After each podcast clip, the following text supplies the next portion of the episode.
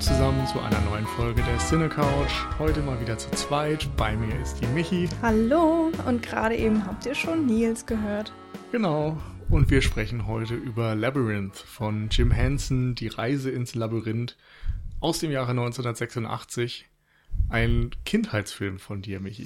Ja, tatsächlich. Also Sowas gibt's. Äh, ich habe sehr, sehr wenige Nostalgiefilme oder Kindheitsfilme oder so. Da bin ich genau das Gegenteil zu Daniel, glaube ich, der da eine ganze Schublade voll hat und äh, gerne Ein auch immer Jahrzehnt voll, Ja. ähm, gerne immer das Thema anbringt, beziehungsweise eigentlich auch mal eine Spezialfolge, haben wir auch angedacht. Na, vielleicht kommt die ja irgendwann auch nochmal. Aber ich habe damit immer Probleme, weil ich da also gar nicht so viel beisteuern kann. Ich weiß auch gar nicht warum. Vielleicht durfte ich einfach nicht so viel Fernsehen gucken in meiner Kindheit oder ich erinnere mich einfach schlecht oder Du siehst mich Ähm, fragend an. ja, ich überlege gerade, äh, weil ich jetzt auch niemandem, also ich möchte jetzt auch meiner Mutter nicht die Schuld daran geben. Ich glaube, die hat da Früher nicht Fernsehen. Wie konntest du nur? Habe ich, glaube ich, ganz viel anderen Kram gemacht und Fernsehen erst äh, später für mich entdeckt oder Filme. Und tatsächlich äh, habe ich aber so ganz, ganz vage Erinnerungen an die Reise ins Labyrinth. Ähm, ja, wirklich so ein paar Szenen, die mir immer im Hinterkopf geblieben sind und, und äh, dieses eine Lied, äh, Magic Dance eben. Ja. Ähm, und dann kamst du ja äh, gestern so überraschend mit, mit dem Film um die Ecke. So. Ähm, Wie ich das immer so mache. ja. Mal Aber- wieder einen neuen Film in der Hand. ja, aber diesmal wusste ich halt nichts davon, sonst erzählst du es ja immer und äh, Ah, gerne mal, manchmal. ah, wenn Ist auch egal. wüsstest. Aber das war ja vielleicht eher ein ein bisschen mehr ein Film für mich gekauft als für dich gekauft.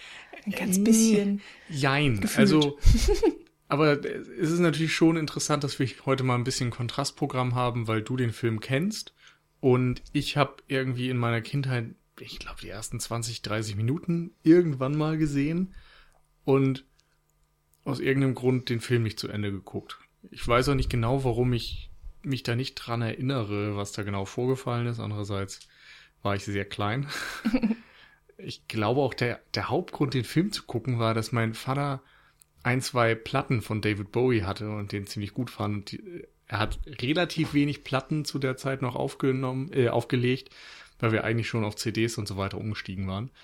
Aber ich erinnere mich immer noch, dass eine von den Platten, die dann mal aufgelegt wurde, ähm, Best of Bowie war. Und insofern war mir das ein Begriff und dann hattest du dieses Cover, wo er drauf Hm. ist mit den unterschiedlichen Augenfarben und so. Also irgendwie ein, ein interessanter Typ und dann habe ich mitbekommen, wahrscheinlich über die TV-Spielfilme mal wieder, dass der da mit drin ist und hat mich irgendwie dafür interessiert, glaube ich. Und ja, soweit man das als Kind tut, wie alt auch immer ich da war. Jedenfalls den Film nicht weiter geguckt, nicht zu Ende geguckt. Ich erinnere mich auch oder hab mich an wenig Dinge erinnert und hatte irgendwie Lust, das mal aufzufrischen, weil ähm, ja, das sagen wir auch immer wieder, so weil weil in der heutigen Zeit solche Filme irgendwie nicht mehr gemacht Mhm. werden. Also Ja. einerseits dieses handgemachte, andererseits, dass dort eine originäre Geschichte erzählt wird, ein Fantasy-Film, der sich irgendwie an Kinder richtet, das weiß ich nicht, da waren die 80er schon irgendwie ein goldenes Jahrzehnt für, würde ich sagen. Hm. Wenn man das vergleicht mit, ja gut, ist jetzt nicht Fantasy, aber Goonies auf eine Art, dann die ganzen Science-Fiction-Sachen wie E.T. und Konsorten, die unendliche Geschichte und Momo, dann eben die Jim Henson-Sachen wie Dark Crystal und Labyrinth. Da gibt's einfach irgendwie eine ganze Menge, was zu der Zeit angefallen ist. Und heutzutage, weiß ich nicht, womit vergleicht man das noch am ehesten? Mir fällt jetzt, wenn dann noch so Alice im Wunderland von Tim Burton ein, aber Ja. äh, hast du wieder irgendwie eine Verfilmung eines Ja. altbekannten Stoffes und es ist Ja. alles voll mit CGI. Ich bin, ja, bei CGI bin ich auch einigermaßen schnell. Also ich denke da jetzt auch gerade an Drachenzähmen leicht gemacht, der ja Mhm. auch sehr kinderfreundlich ist. Ich will jetzt nicht sagen, dass der nur ein reiner Kinderfilm ist, aber ähm, mit, mit kleineren Kindern kann man den auch schon gucken und er ist unterhaltsam. Und da gibt's ja dann auch eine, ein- eine, eine Serie, die daraus entstanden ist, die dann irgendwie hier, glaube ich, auch auf Super LTL gelaufen ist, so die ich glaube, man kann ihn auch Kinderfilm nennen. Ja, ja, ja, aber halt nicht nur. Und der ist natürlich komplett CGI. Ansonsten gibt es dann noch so ein bisschen natürlich die Stop-Motion-Filme, auch so mit Kubo, den wir auch schon besprochen haben. Aber Der, das sind halt reine Animationsfilme, ne? Ja, genau. Ähm, Also das finde ich klar. Nee, so Anima mit. Animatronik oder mit, mit richtigen Puppen fällt mir jetzt auch nicht viel ein. Also ich habe mhm. so damals, so in meinen Kindertagen, war da natürlich Sesamstraße noch äh, großes Ding. Also die Muppet Show habe ich tatsächlich nie wirklich gesehen. Ähm, Stimmt. Aber, aber klar, Sesamstraße so. war dann so mein Ding und, und das ist ja auch komplett mit Puppen gemacht. Ähm, ich weiß, Daniel ist ein Riesenfan von den Muppet-Filmen, also auch so zum Beispiel hier die, die, die Geschichte zu Weihnachten. Äh, mm, ja, Christmas Carol. Ja, genau. Einer der größten Muppet-Filme auch so und ich glaube, den guckt er tatsächlich auch jedes Jahr und so. Das ist auch so sein Nostalgie-Ding und ähm, aber aber ja, der ist natürlich dann auch schon älter. Es ist jetzt nicht so, als wäre Christmas Carol äh, 2010 entstanden oder so. Nö, der ist schon, weiß ich nicht wann. Wahrscheinlich 2008, das wäre jetzt sehr peinlich, aber egal. Ihr kennt mich ja. Meine, meine Faktenstärke, was das angeht. Ähm, aber klar, das ist natürlich schon ein Thema, das scheint so ein bisschen ausgestorben zu sein, wenn man da jetzt in den großen Mainstream guckt, auf jeden Fall. Ich erinnere mich noch so an äh, irgendwelche Kurzfilme, die so im Internet rumschwören, wo dann Puppen genutzt werden oder wo ähm, ähm, ja, experimentiert wird. Also vielleicht ist es, geht es auch so ein bisschen in Experimentalrichtung. Ja. Ich meine, Muppet-Filme gibt's ja immer noch, ne? Die wollen wir natürlich hier nicht ignorieren. Ähm, die werden dann jetzt auch mit großen Schauspielergrößen gemacht und sind mega erfolgreich. Ich weiß gar nicht, bald müsste eigentlich auch schon der neue, ein, ein neuer wieder rauskommen. Äh, ich habe nur den, den allerersten gesehen äh, und danach war es mir irgendwie so ein bisschen egal, weil ich gemerkt habe, so das brauche ich irgendwie nicht, das spricht mich nicht so an. Aber ansonsten sieht's mau aus mit Puppen im Film, also mit richtigen Puppen. Hm. Umso schöner also, dass man auch nochmal zurückgreifen kann auf ein paar Klassiker. Es gibt eine wunderschöne ähm, restaurierte Blu-ray von Die Reise ins Labyrinth. Die haben wir uns auch angesehen. Und insofern war es für mich so ein bisschen eine Neuentdeckung. Und ich bin ziemlich begeistert. so viel kann yes. ich schon mal sagen. ja, yay, beide einer Meinung, langweilig. Nee, ähm, aber ich glaube auch vor allem aus diesen Gründen, die wir gerade aufgezählt haben, weil ich seit Ewigkeiten keinen so fantasievollen Film mehr gesehen habe, der einfach übersprudelt vor Ideen in jedem Bild irgendwie so Kleinigkeiten gefühlt versteckt hat. Irgendwelche ähm, kleinen Wesen, die da rumflitzen oder visuelle Ideen für den Hintergrund. Du hast irgendwie in diesem Labyrinth unwahrscheinlich viele Szenerien, also ob das dann steinig ist oder ein Wald oder ein Sumpf oder was auch immer, eine kleine Goblin-Stadt. Irgendwie passiert die ganze Zeit was mhm. Neues und ähm, dadurch wirkt der Film sehr temporeich mhm. und aufregend, auch wenn die Story vielleicht auf dem Papier jetzt gar nichts Originelles ist mhm. oder, oder nichts Weltbewegendes zumindest. Genau, apropos Story. Also wir ähm, befinden uns eigentlich in einer, was ist das, eine typische amerikanische Großstadt? Also es wird gar nicht genau gesagt, wo wir sind. Wir befinden uns eigentlich nur in einem Haus. Genau. Und also wir haben eine kleine Familie. Ähm, Sarah möchte sich nicht um ihren ähm, Stiefbruder kümmern. Äh, der kleine Toby ist wahrscheinlich gerade so ein Jahr alt oder so. Äh, die Eltern sind aus dem Haus und sie ist tierisch genervt, dass sie schon wieder zu Hause bleiben muss. Ähm, und Toby schreit, er ist nicht zur Ruhe zu bringen, sie kann ihn nicht zur Ruhe bringen und dann ähm, fällt ihr eine Geschichte ein, die sie vorher auch schon gelesen hatte, die sie anscheinend extrem mag. Und ähm, in dieser Geschichte kann man einen Wunsch an den äh, Goblin-König oder Goblin King.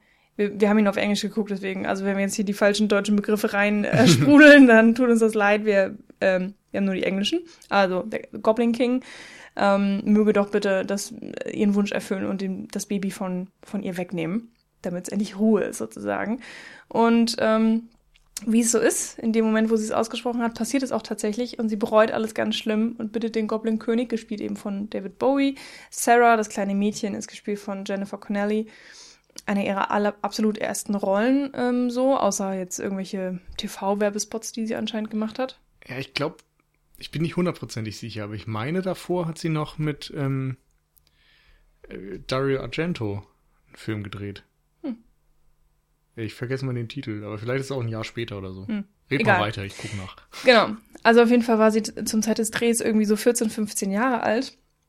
Also die kleine Sarah wünscht sich, wünscht sich ihren nervigen Bruder weg und äh, bittet dann aber eben beim Goblin-König, ähm, dass er doch wieder äh, alles ungeschehen machen würde. Aber der macht es ihr natürlich nicht so leicht, nimmt das Baby mit in äh, seine, in seine Stadt, in sein Könighaus oder wie auch immer. Und Sarah hat nun 13 Stunden Zeit, das Baby zurückzuholen. Und das ist natürlich alles leichter gesagt als, als getan. Um die, um der Goblinstadt herum ist ein riesiges Labyrinth voller Gefahren und äh, nichts ist so, wie es scheint, was äh, gerne wieder in diesem Film immer gesagt wird. Und ähm, Sarah ist komplett auf sich allein gestellt und muss irgendwie ihren Bruder zurückbringen. Ansonsten ist er komplett verloren. Und es klingt natürlich schon einigermaßen langweilig, weil ähm, die Prämisse ist, glaube ich, in den ersten zehn Minuten, also wirklich irre schnell erzählt. Wahrscheinlich sind sogar weniger als zehn mhm. Minuten, bis, bis tatsächlich Toby gekidnappt ist, sozusagen. Das geht so unglaublich schnell. Ähm, ich habe immer gedacht, ich hätte den Film nicht richtig in Erinnerung behalten, aber ich habe es tatsächlich. Also ich habe immer gedacht, mhm. ich hätte Szenen schon vergessen, aber nein, das gibt's ja einfach nicht. Ist ja auch irgendwie ganz äh, ganz gut, dass es so schnell zu Potte kommt sozusagen. Ja, und dann muss sie sozusagen von A nach B. Also, hm, ja, einen langweiligen Plot äh, gibt's ja schon fast gar nicht gefühlt oder ein Basic ähm, ähm, Plot, eine Grundidee. Aber wie Nils, wie du schon gesagt hast, äh, mit diesen tausenden Ideen äh, und den Kleinigkeiten und Details und vor allen Dingen natürlich äh, Monstern, die sich hier ausgedacht wurden, wird äh, dieser A nach B-Plot total zum Leben erweckt und auf einmal lustig und spannend und gruselig und äh, verwirrend und wir haben Rätsel, äh, die auch ich schwer zu lösen fand, also jetzt immer noch. Ähm, wir haben irgendwie, ja, gruselige Situationen, wir haben ein bisschen Magie tatsächlich auch und natürlich ganz, ganz viele Kreaturen, die so in der menschlichen Welt überhaupt nichts zu suchen haben.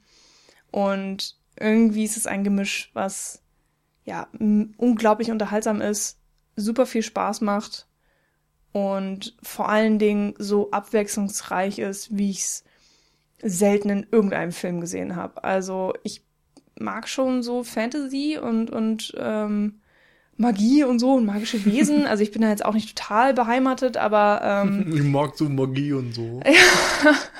Nicht ganz cool. Ja, ich finde das schon schön und irgendwie habe ich wirklich das Gefühl, äh, der legt allem so ein bisschen die Schippe drauf.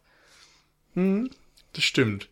Ähm, Gerade in den ersten Minuten hatte ich aber erst fast ein bisschen Angst, dass er doch gar nicht so gut wird, weil ähm, mir das da ein bisschen zu sehr storygetrieben war. Im Endeffekt macht es ja Sinn, um das möglichst schnell abzuhandeln, dass das, dass der Film da erzählerisch aufs Tempo drückt. Aber da ist halt sehr viel erzählen und sie führt einen Monolog von wegen, oh Gott, ich finde das so schrecklich hier und oh Gott, mein Bruder nervt mich so sehr und ich wünschte ja nur, dass der Goblin King äh, kommen würde und ihn wegnimmt. Ja, nu, und genauso passiert's natürlich. Das ist so ein bisschen unelegant, aber es äh, geht dann halt relativ schnell dazu über, dass wir äh, ja auch sehr schön visuell erzählte Momente haben, wo dann David Bowie tatsächlich als erstes äh, zum ersten Mal auftaucht und äh, das Baby mitnimmt. Ähm, werden wir schon eingeführt in diese Fantasy-Welt, dass da sehr viele kleine Tricks passieren. Diese Kristallkugel mhm. zum Beispiel auftaucht, dass er eine Schlange auf Jennifer Connelly wirft, die sich dann in ein Tuch verwandelt, unter mhm. dem sich ein Goblin verbirgt und ähm, ganz viele Dinge in der Richtung. Es wird so ein bisschen auch mit traditionellen horrorartigen Bildern gearbeitet, sehr viel Schatten und mhm. weiß nicht, das Unwetter und du hörst irgendwie das Unwetter an den Türen klappern und sowas, mhm. als sie schon vermutet, dass Toby weg ist und dann so langsam aufs Bett zugeht. Das fand ich einfach ganz schön gemacht und dann sind wir eben ja, ich weiß nicht, ich denke gerade darüber nach, ob das eine Heldenreise ist. Eigentlich ist es das nicht, weil viele Elemente einer klassischen Heldenreise hm. fehlen. Aber es ist zumindest dieser Übertritt in eine neue Welt. Hm. Und dort ist auf einmal alles bunt und aufregend und voller Monster, wie du hm. schon erklärt hast. Ja, in, in der Szene, die du angesprochen hast, wo David Bowie zum ersten Mal auftritt, ähm, oder eben Jareth, äh, ein Name, an den ich mich wahrscheinlich nie gewöhnen werde, weil ich ihn immer als Goblin-König auch so im Kopf habe. Naja. Oder als David Bowie. Oder als David Bowie, aber irgendwie nicht als Jareth. Und das ist auch so für, für deutsche Münder unaussprechlicher Name. Ähm, naja. Äh, da ähm, befinden wir uns ja in dem großen Schlafzimmer, glaube ich, von den Eltern. Eben da steht irgendwo das kleine Kinderbettchen von Toby so mit drinne. Und in dem Moment, wo Toby gekidnappt wird, ähm, hört man ja auch schon so die Goblins. Man sieht sie nicht, aber man hört sie. Und dann äh, bewegt sich so die Decke und man weiß, oh, da ist jetzt ein Goblin drunter oder so. Und ähm, äh, da gibt's dann aber auch so Einstellungen, wo das Zimmer sieht ganz normal aus. Wir haben einen Blick, der ziemlich breit ist. Wir können ziemlich viel Möbel und so weiter erkennen, das Bett und was weiß ich. Und auch so die Ecken. Ähm, und auf einmal tauchen dann ganz viele Goblins auf. Wie so, ich weiß nicht, wie so eine Hand, die auf einmal nach vorne fährt. Ähm, mhm.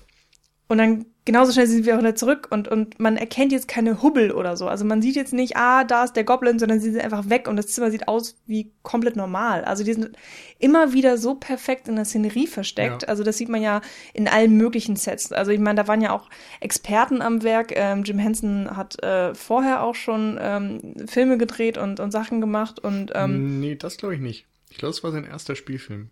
War es nicht der dunkle Kristall? Achso, sein erster, ja, der erste, wo er selber die Regie geführt hat auch, oder? Also, aber er hat auch schon Co-Produktion und sowas auch War der gemacht. davor, der dunkle Kristall? Der hat 82, ich dachte okay. ich jetzt. Ja, dann hab, hatte ich das hm, falsch im Kopf. Hm, hab ich jetzt, ja. Ähm, so oder so, da waren Experten am Werk, die ja. genau wussten, wie sie die Puppen ähm, in die Szenerie einbringen können und wo sie die Löcher schnitzen müssen, sozusagen, damit die Hände rausfahren können. Ähm, und es ist einfach, ich weiß nicht, ich finde es heute noch faszinierend. Also hm. mich begeistert sowas und es ist auf eine Art simpel. Es ist natürlich schwierig herzustellen und es wirkt immer simpel. Und genau das ist ja die Klasse daran. Hm. Und dieses Timing merkst du natürlich auch in den genau. Momenten, wo dann irgendein Goblin von links nach rechts durchs Bild flitzt und ja, ist so diese klassische Horrorfilmaufnahme eigentlich, wo in Horrorfilm ein Jumpscare kommen würde, läuft hier halt hinter der Hauptfigur, die in unsere Richtung schaut, ein Goblin lang. Sie dreht sich um und nichts mehr da und so weiter.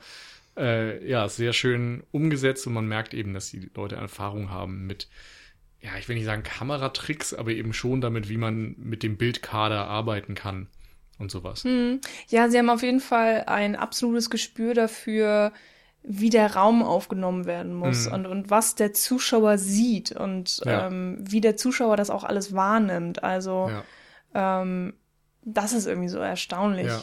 Dass sie und sich das, in diese Rolle so perfekt reinversetzen genau, können. Genau, das wird ja fast schon zum Showreel eigentlich für die Künste, die Jim Henson und sein Team auf die Beine stellen können. Sowohl was diese Puppen an sich angeht, wie detailreich die gearbeitet sind und, und wie lebensecht die tatsächlich wirken. Dann für diese ganze Technik, die in diesen Dingern drinsteckt, dass da Hydraulik verwendet wird und ähm, Marionetten und so Handpuppen und Leute in Kostümen. Also da wird irgendwie mit sämtlichen Tricks gearbeitet, die es gibt, um irgendwie dieses, diese Figuren lebendig erscheinen zu lassen und natürlich in der Kulisse genauso. Auch überall extreme Details und manchmal mit Matte Paintings, die ähm, das Blickfeld vergrößern. Mal sind es dann irgendwelche Schaumstoffbauten, äh, die wirken wie Steine oder so etwas. Und dann wieder so Geschichten äh, wie optische Täuschung und, und Verschiebung, wo durch bestimmte Kameraperspektiven ähm, das Auge im Grunde fehlgeleitet wird. Also es gibt am Anfang ja zum Beispiel diese ganz berühmte Szene, wo sie in einem Labyrinth steht, in einem Gang keinen Ausweg findet und ihr sagt, ich glaube, der Wurm ist das in mhm. dem Moment, ne? Genau, also das ist ja das Ding, sie ist gerade ins Labyrinth eingetreten. Mhm. Es gibt rechts und links einen kompletten Gang, was man natürlich ja, beim Labyrinth überhaupt nicht erwartet. Man erwartet tausend Eingänge und sie ist verzweifelt, weil sie keinen Eingang findet. Genau, und dann steht sie vor der Wand und stellt dann fest, dass sie dass diese Wand gar nicht eine Wand ist, sondern mehrere, die hintereinander so wirken wie eine einzige. Also man kann sich das ein bisschen vorstellen wie bei Indiana Jones 3, den wir neulich besprochen haben. Ganz am Ende das Finale, wo man den Weg über die Schlucht auch nicht sieht durch eine optische Täuschung. Genau, stimmt. Und so ähnlich ist das hier dann letztendlich auch. Und das ist so einer der ersten Punkte, wo das Wesen des Labyrinths auch ein bisschen klarer wird, mhm. dass man eben nie den offensichtlichen Weg nehmen sollte, sondern immer nach weiteren Wegen suchen muss, dass deine Augen dich täuschen und Ja, dass du immer Dinge hinterfragen musst irgendwie. Mhm. Ja, das meine ich eben auch so mit, es ist nie so, wie es scheint. Ja, genau. Das ist ja wirklich so der Leitspruch der Leitsatz, äh, ja. des ganzen Films oder eben dieses Labyrinths. Und ähm, ich meine, der ganze Film oder das ganze Labyrinth ist ja dadurch charakterisiert, dass Sarah nichts leicht gemacht wird. Also niemand hilft ihr. Sie wird nur von einer Hera- Herausforderung in die nächste katapultiert. Und im Laufe kriegt sie natürlich ein paar Freunde. Also der erste ist so ein bisschen Hoggle. Ähm, das ist derjenige, der sie, den sie auch als allererstes antrifft, der ähm, die Schleusen ins Labyrinth öffnet und dann kommt sie eben in diesen Korridor. Das ist auch eine unglaubliche ähm, Figur, weil äh, wir haben uns auch so ein bisschen die Extras angeguckt und da ist ja jetzt auch ähm, ein bisschen Interviewmaterial nochmal hinzugekommen und so weiter und man kann sich das auch alles angucken. Es gibt sogar mittlerweile ein Museum, wo diese Figuren ausgestellt werden.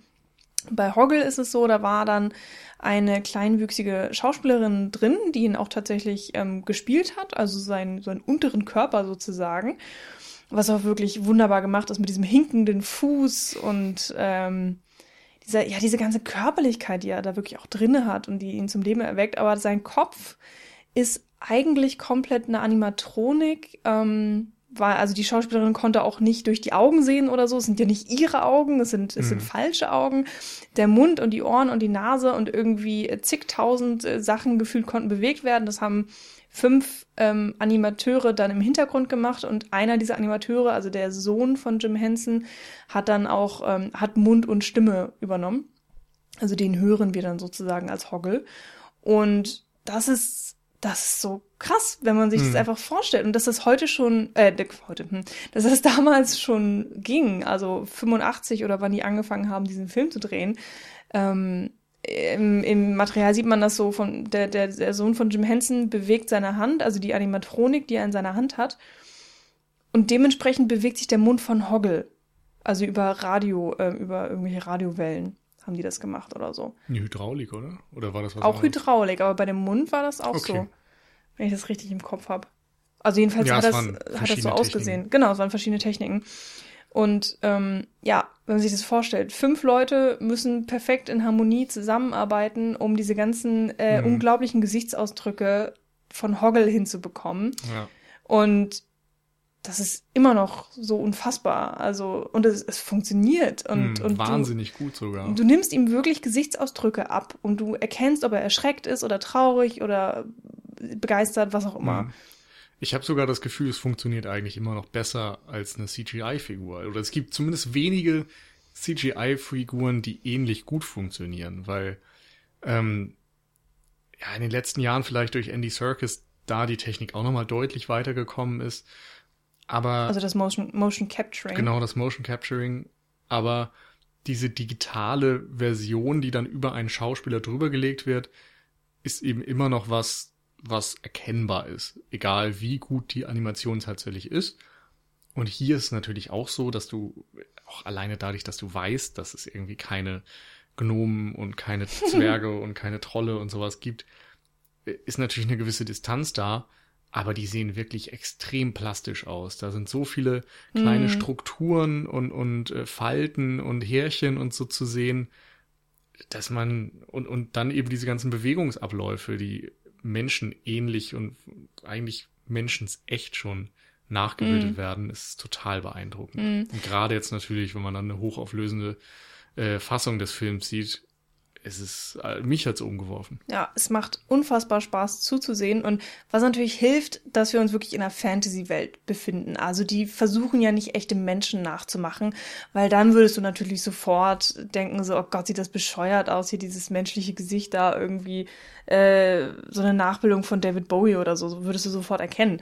Aber dadurch, dass es natürlich fantastische Wesen sind, Goblins mit auch ganz komischen Wülsten und die Nase ist 15-fach zu groß und so. Der Kopf ist ja auch viel größer als, als ähm, proportional zum Körper und so, ne? Viel zu groß und ähm, ja, es sind halt einfach Fantasiewesen, die auch anatomisch überhaupt gar keinen Sinn ergeben, Mhm. aber genau deswegen funktioniert sie natürlich perfekt ähm, für, für Puppen, beziehungsweise um so ein bisschen diese Illusion Hm. Zu aufleben zu lassen. Ja. Also ähm, ähnlich wie das natürlich dann auch mal beim Motion äh, Stop Motion ist und so weiter. Und beim Motion Capturing wird ja gerne mal versucht, ähm, alles ein bisschen menschlicher zu machen. Ähm, beziehungsweise Menschen stellen Menschen dar. Das wird ja zum Beispiel auch mhm. für die Videospiele benutzt, damit mhm. ähm, die. Wobei das ist nochmal eine andere Nummer, würde ich sagen. Ja, ja, ist es. Weil wir müssen natürlich jetzt eher Fall. auf den Filmbereich gucken und da, glaube ich, wird das schon gut, gibt Ausnahmen, aber meistens dazu verwendet, äh, Tiere oder, oder menschenähnliche Kreaturen oder so darzustellen, mhm. die natürlich kein menschlicher Schauspieler ohne weiteres darstellen könnte. Genau, also eigentlich ja immer diese äh, Anthropomorphisierung, also dass man menschliche Züge in etwas nicht Menschlichem in irgendeiner Art erkennen kann. Ja. Genau, hier eben mit Animatronics und, und, und Plastik mhm. und äh, äh Masken. ja. Und in der Neuzeit dann eben mit CGI und Motion Capturing und was es nicht irgendwie alles gibt mittlerweile. Ja, und ich finde, in diesem Fall ist so eine merkwürdige Faszination, die davon ausgeht, weil auf der einen Seite kann ich das total gut annehmen, diese Wesen, und, und finde sie eben, wie gesagt, lebensechter als die meisten äh, Motion Capturing Figuren. Und auf der anderen Seite sitze ich da mit so einer Distanz und denke mir die ganze Zeit, oh, ich will wissen, wie das funktioniert. und ich frage mich, wie sie das animiert haben, wie sie mhm. geswitcht sind, vielleicht auch je nach ähm, Kameraeinstellung zwischen diesen Objekten und mhm. zwischen mhm. Schauspieler in Kostümen und Handpuppen und so weiter. Und äh, das ist natürlich dann auch schön, wenn man so Making-ofs hat, wo dann erzählt wird, dass Hoggle zum Beispiel immer Laute von sich gibt, um den Mund aufzureißen, weil die Schauspielerin in seinem Kostüm nur dann sehen konnte, wenn der Mund offen war. Und sonst wäre sie halt ständig irgendwo gegengelaufen. War insofern darauf angewiesen, dass äh, Brian ähm, Hansen, also der Sprecher und Animateur des Mundes, immer mal irgendwie Laute einbaut und, und so redet, dass der Mund offen ist, sodass sie irgendwas sehen kann. Ja, ja, also das ist wirklich, es ist eine ganz eigene Welt, es ist vollkommen faszinierend hm. und ähm, ist so ein bisschen wie Herr der Ringe Making-ofs gucken. Ja, genau. Wollte ich auch auf jeden Fall sagen. Manchmal, also du sagtest gerade, ne, man denkt manchmal auch so drüber nach, äh, ohne dass man es will oder auch manchmal natürlich ganz gezielt. Wie haben die das gemacht? Und ab und zu sieht man es auch. Also da muss man natürlich auch sagen, der Film hatte jetzt wahrscheinlich nicht das allergrößte Budget. Ähm, die haben da schon wirklich viel Zeit, extrem viel Energie und Leidenschaft reingesteckt, äh, kann man nicht anders sagen. Nichtsdestotrotz ähm, sieht man da schon auch manchmal, wie getrickst wurde. Und wir haben es jetzt hier irgendwie nicht mit den wunderhübschesten Sets irgendwie so zu tun. Manches sieht dann auch wirklich aus wie angemalte mhm. Pappe mhm. irgendwie so ein bisschen, aber das stört halt überhaupt nicht. Und das ist einfach auch so der Look des Films und das ist ein bisschen der Zeit geschuldet, ein bisschen des Geldes geschuldet irgendwie und ähm, Und man kann auch fast sagen, dass er damit in so einer Tradition steht von Wizard of Oz und so weiter. Mhm. Wo ja genau. auch immer sehr deutlich die Fantasy-Welt von mhm. der realen Welt abgehoben genau. war. Oder auf, Ray Harryhausen meinetwegen ja. mit seinen Filmen. Ja, stimmt. Äh, Wizard of Oz müssen wir auf jeden Fall auch noch äh, unbedingt darauf zu sprechen bekommen. Ich wollte nur einmal kurz ein Beispiel nennen, wo man ähm, so ein bisschen deutlich sieht, äh, wie sie es mhm. gemacht haben. Du hast den Wurm ja schon angesprochen, den ich fantastisch finde. Ähm, der ist so unglaublich blau und hat diesen roten Schal, so vollkommen nutzlos, aber irgendwie süß. Und der meint auch so, ja, kannst du mir den Weg aus dem Labyrinth zeigen?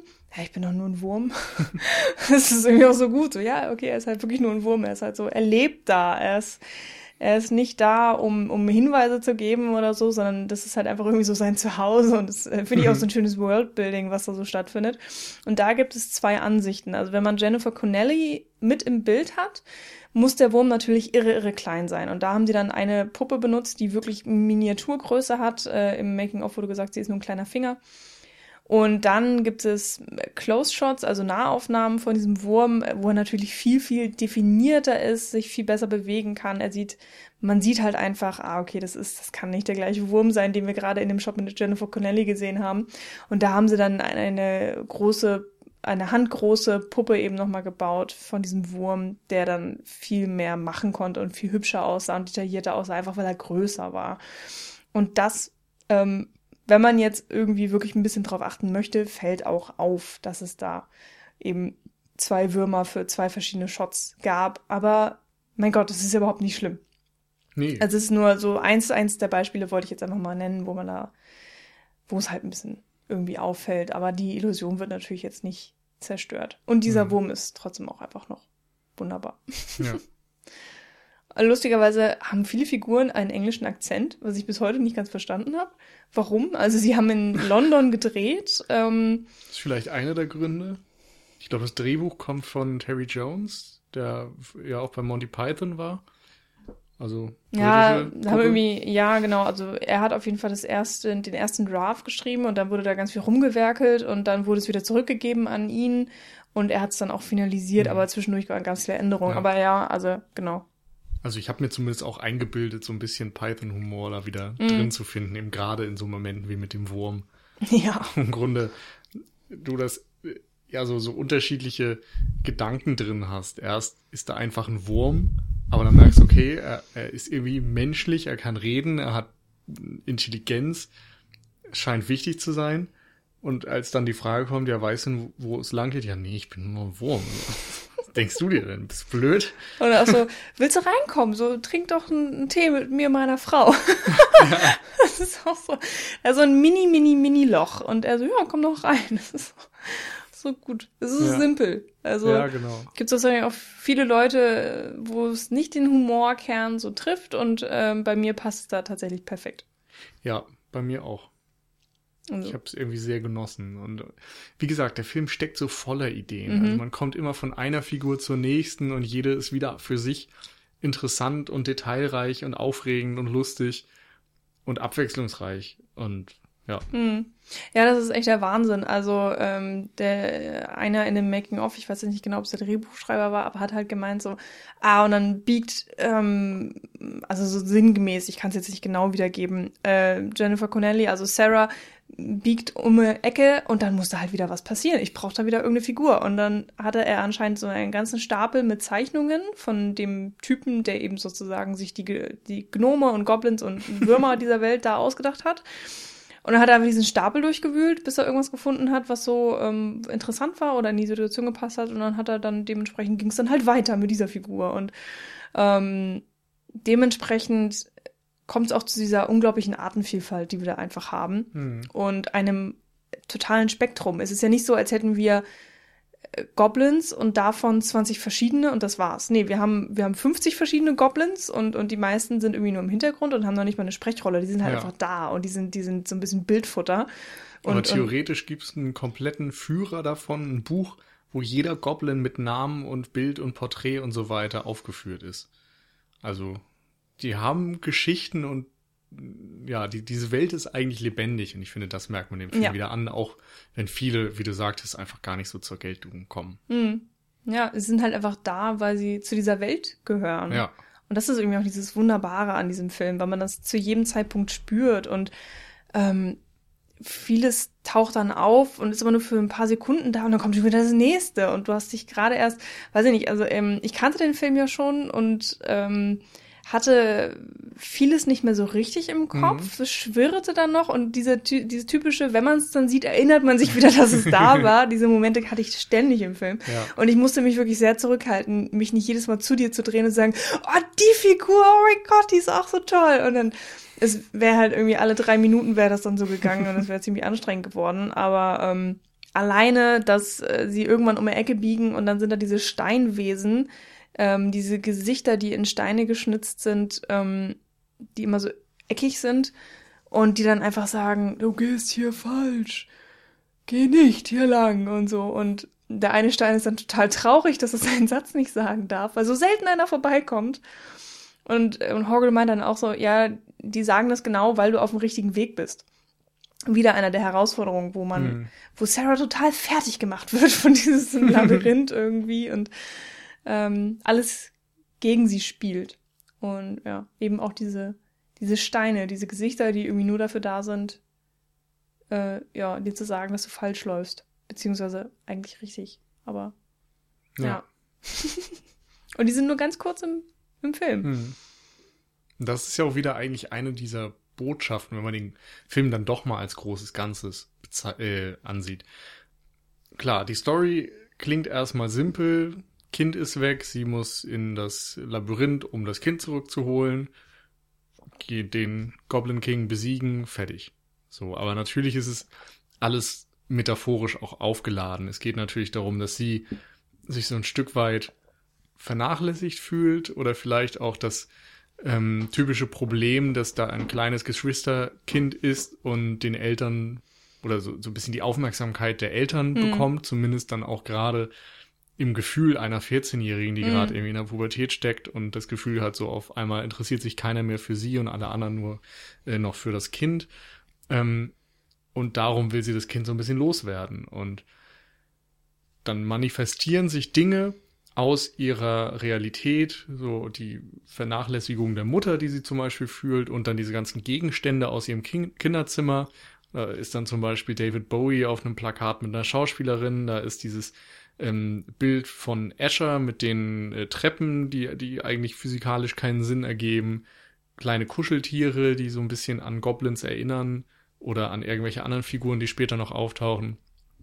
Also im Grunde manifestieren sich diese ganzen Dinge aus ihrem Alltag in so einer Fantasy-Welt und man kann das Ganze dann irgendwie so als Coming-of-Age-Ritual lesen, Rite of Passage, also so diese, äh, diese Aufgabe oder diese, dieser Konflikt des Erwachsenwerdens vielleicht, der so ein bisschen innerhalb einer Fantasy-Labyrinth-Welt durchgespielt wird. Hm. Denn da ist es ja auch so, um aufzuwachsen, musst du irgendwie deinen eigenen Weg finden. Und hm. es ist nicht mehr einfach und niemand sagt dir, wie es funktioniert. Du musst deinen eigenen Weg finden. Oftmals ist es ein schwieriger Weg, viele Rätsel, viele Hindernisse da. Aber wenn du irgendwie vorangehst und Freunde hast, dann kannst du es schaffen.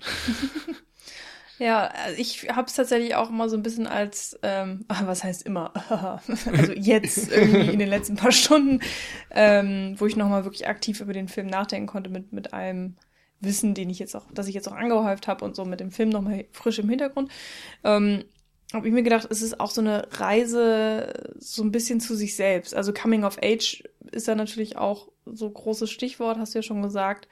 Aber ich finde, es ist halt also ja, auch irgendwie so ein bisschen erwachsen werden, aber vor allen Dingen irgendwie auch so ein bisschen dieses, ähm, dass man Werte für sich selbst mhm. äh, formuliert oder kennenlernt und ähm, dass man eben den kleinen Bruder nicht nur als nervigen Schrei halt sieht, sondern als tatsächlich ja einen kleinen Bruder, der irgendwie ein Lebewesen ist und nicht mhm. nur irgendwie ein Störenfried und so, dass er ja und schutzbedürftig vor allem auch genau und er ist jetzt total auf ihre Hilfe angewiesen und auch ähm, der Film fängt ja damit an, dass sie äh, diesen großen verheerenden Wunsch äußert und ich glaube, das ist auch vor allen Dingen was, wo sich jeder reindenken kann, wo jeder mal gedacht hat, ah, okay, äh, ich habe auch schon mal irgendeinen Fluch ausgestoßen oder irgendwie irgendwen zum, zum Teufel gejagt oder sowas und dann diese, diese simple Idee, was wäre, wenn es tatsächlich passiert wäre, ne? Und mhm.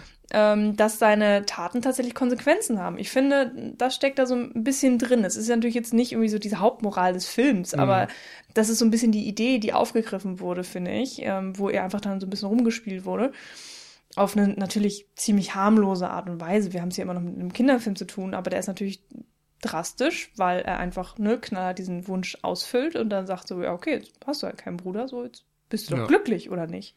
Ja. Und nee, ist sie nicht. Und äh, warum denn eigentlich nicht? Und das, das ist ja das Ding, das erkennt sie dann ja eben auch ähm, ja. ziemlich schnell. Und das, ähm, ja, das steckt also für mich auch drinne. Und natürlich das Labyrinth, ähm, Entschuldigung. Nee, weiß ich nicht. Ich wollte nur sagen, ähm, das ist im Grunde auch wieder so ein Zeichen dafür, dass einfache Lösungen oftmals nicht die richtigen Lösungen mm. sind. Was im Labyrinth bei allen Rätseln eigentlich eine Rolle spielt mm. und eben auch bei diesem Ding, dass die einfache Lösung, der Bruder ist weg, nicht die beste Lösung ist. Die geht am Ende nicht auf. Ja, und vor allen Dingen ist es ja auch unmenschlich. Ähm, ja. Es ist menschlich, Fehler zu machen, das sagt der Film auch, aber es ist auch irgendwie unmenschlich, sozusagen über anderen Lebewesen hinwegzugehen mhm. für das eigene Wohl oder für, ja. für den eigenen, äh, ähm, ach, tut mir leid, Benefit. ähm, äh, das eigene Wohlergehen? Oder? Nee, es ist äh, Vorteil? Zusatzvorteil, ja, irgendwie so. Ähm, eigene Geschenk. Irgendwas in der Art. Und ähm, ganz spannend, äh, da habe ich jetzt leider nicht recherchiert, jetzt mal rein. Aber Labyrinthe an sich sind natürlich auch total aufgeladen mit, mit Geschichten, mit Symbolik mm, irgendwie. Also ähm, da gibt es wahrscheinlich schon ganz viele mythische Geschichten zu und irgendwelche Götter sagen und was da nicht alles reinspielt und was das nicht alles bedeutet und so. Ähm, Gehe ich jetzt nicht drauf ein, weil dann. Mhm. Aber klar, rein offensichtlich ist es irgendwie ein Hindernis, es ist ein Rätsel, es geht darum, den richtigen Weg zu finden. Da hast du ja im Grunde schon alles, was genau. du brauchst. Irrungen und Wirrungen und äh, viele Wege führen ins Ziel. Beziehungsweise, das ist auch das Ding, es gibt ja Unterschiede zwischen Labyrinthe und zwischen Irrgärten? Irrgärten. Ja, weiß ich nicht. Das eine Ding hat, glaube ich, nur einen einzigen Weg und das andere Ding hat äh, tausend Wege. Und ah. ähm, ich glaube, da gab es dann tatsächlich auch einen wörtlichen Unterschied. Haha, okay. nee, auch mehr. Gut, aber worauf ich hinaus wollte, ist, dass es ja ganz interessant wird. Ich habe es ja schon gesagt, es ist Reise von A nach B. Das heißt, das Ziel ist komplett klar definiert. Ähm, alles andere ist natürlich totaler Irrgarten im tatsächlichen Sinne. Ähm, aber das, das Ziel ist tatsächlich immer ganz fest vor Augen und wir sehen es ja tatsächlich auch. Also ähm, der Goblin-König zeigt ja auch hier, da in der mhm. Mitte, in der Mitte ist das Ding. ja. Irgendwie. Und ähm, das ist auch so ein interessanter Punkt, weil ist das denn immer so in Geschichten, dass das Ziel definiert ist? Hm. Naja, auf jeden Fall habe ich mir während des Guckens irgendwie auch gedacht, dass, dass es ja eigentlich die Spannung wegnehmen müsste. Und, mm, nee, also. Also tut's ich finde, nicht, aber. Ich finde, gerade in dem Fall sind wir dann wieder beim, bei der Heldenreise eigentlich, weil da auch immer klar ist, was das Ziel ist. Bei äh, Star Wars geht es darum, Darth Vader zu töten und das wird ziemlich schnell klar.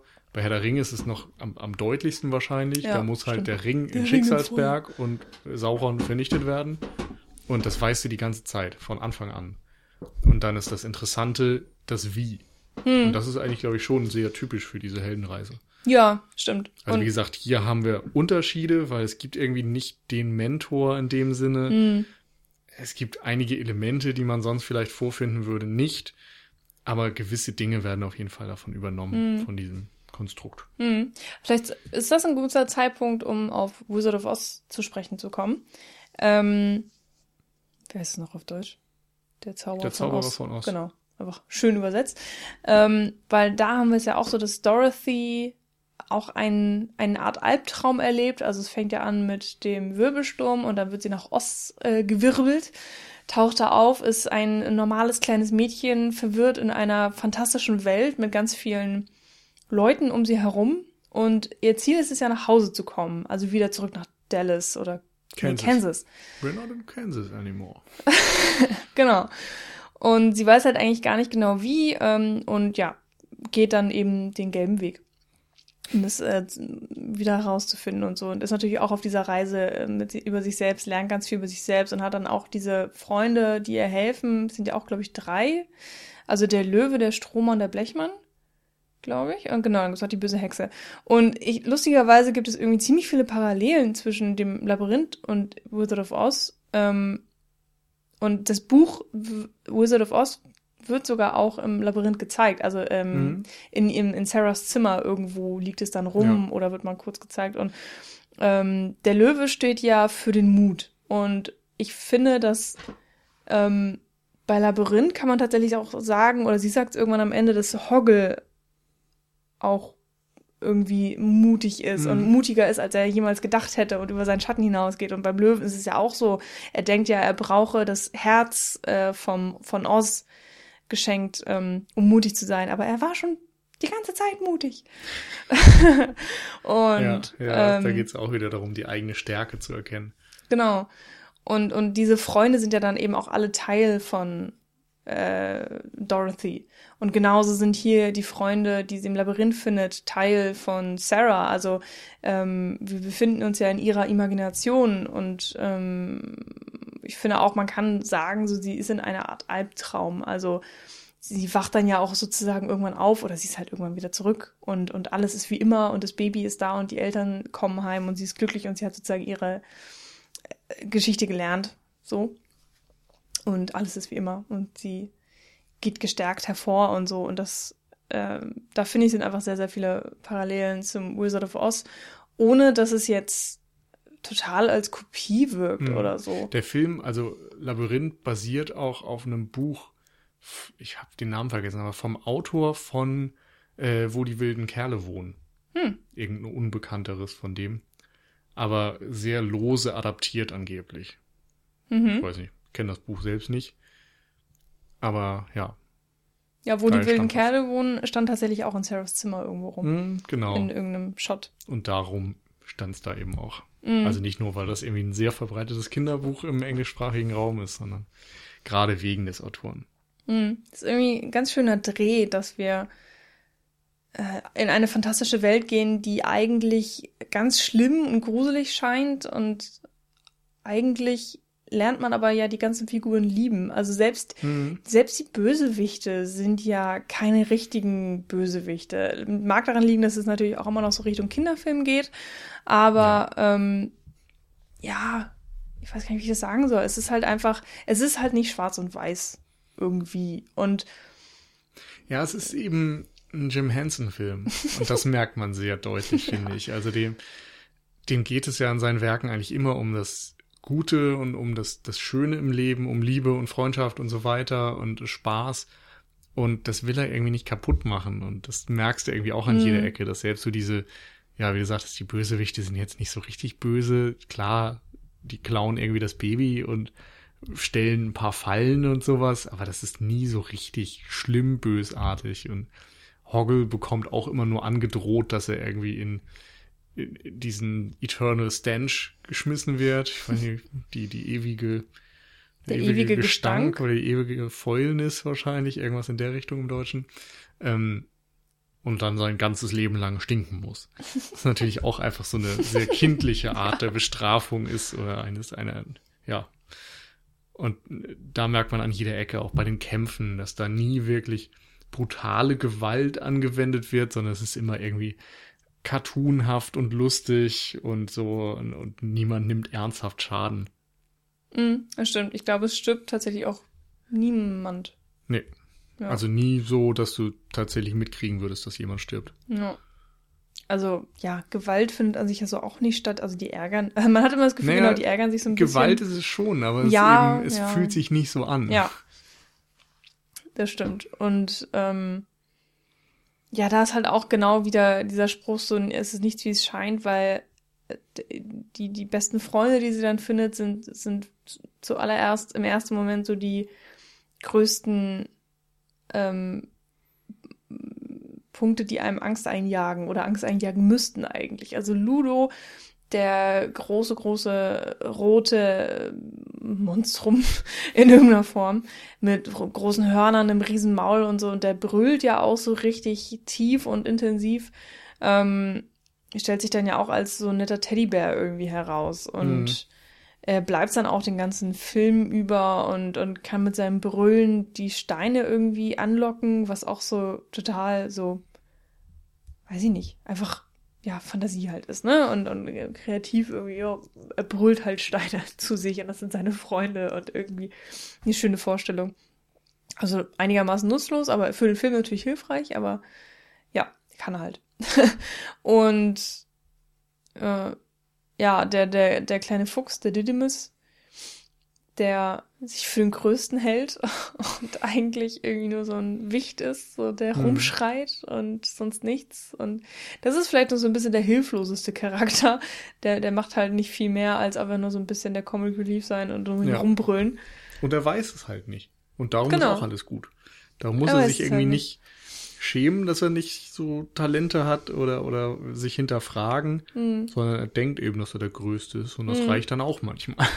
Und was ich bei diesen ganzen Begegnungen so unglaublich toll fand, ähm, war, wie gezeigt wird, dass sie sich Sarah anschließen. Also, ähm, wie sie tatsächlich Freunde werden, ist einfach tatsächlich durch Sarahs Nettigkeit und Offenheit und dadurch, dass sie diesen Wesen begegnet und sie irgendwie ohne Vorurteile ähm, Ja. an, annehmen kann einfach und sagt Ja, so, du bist jetzt mein Freund.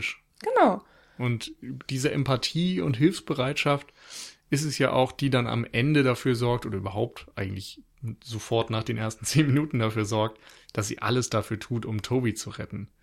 Also im Grunde ist, sind fast die ersten zehn Minuten so ein bisschen gegen die Figur geschrieben, könnte man sagen, weil Sarah eigentlich nie wieder so egoistisch handelt und so empathielos handelt wie in diesen ersten zehn Minuten und danach eigentlich immer ähm, ja auf der Suche ist nach Freunden, Hilfsbereitschaft agiert und so weiter und natürlich dadurch auch irgendwie ihren eigenen Charakter findet und, und festigt und das dann wieder mitnehmen kann irgendwie in die reale Welt. Hm.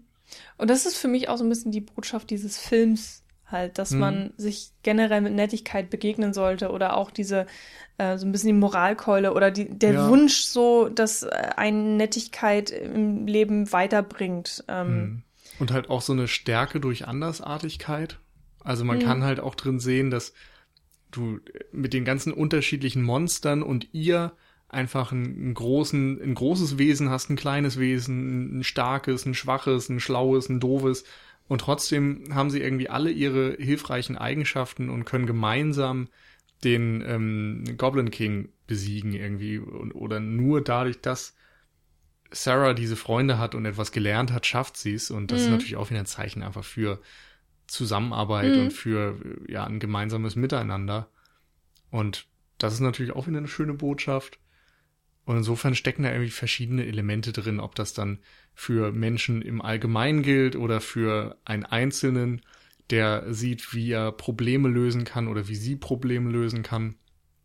Und das ist einfach, ja, schön. Ja. So ein bisschen was fürs Herz. Ja, das ist halt wirklich so. Und mit dem Gefühl bin ich auch aus dem Film rausgegangen. Ich war einfach so äh, unglaublich gut gelaunt und das habe ich überhaupt nicht erwartet weil ich auch wirklich so einen mehr oder weniger typischen Fantasy-Unterhaltungsfilm im Kopf hatte.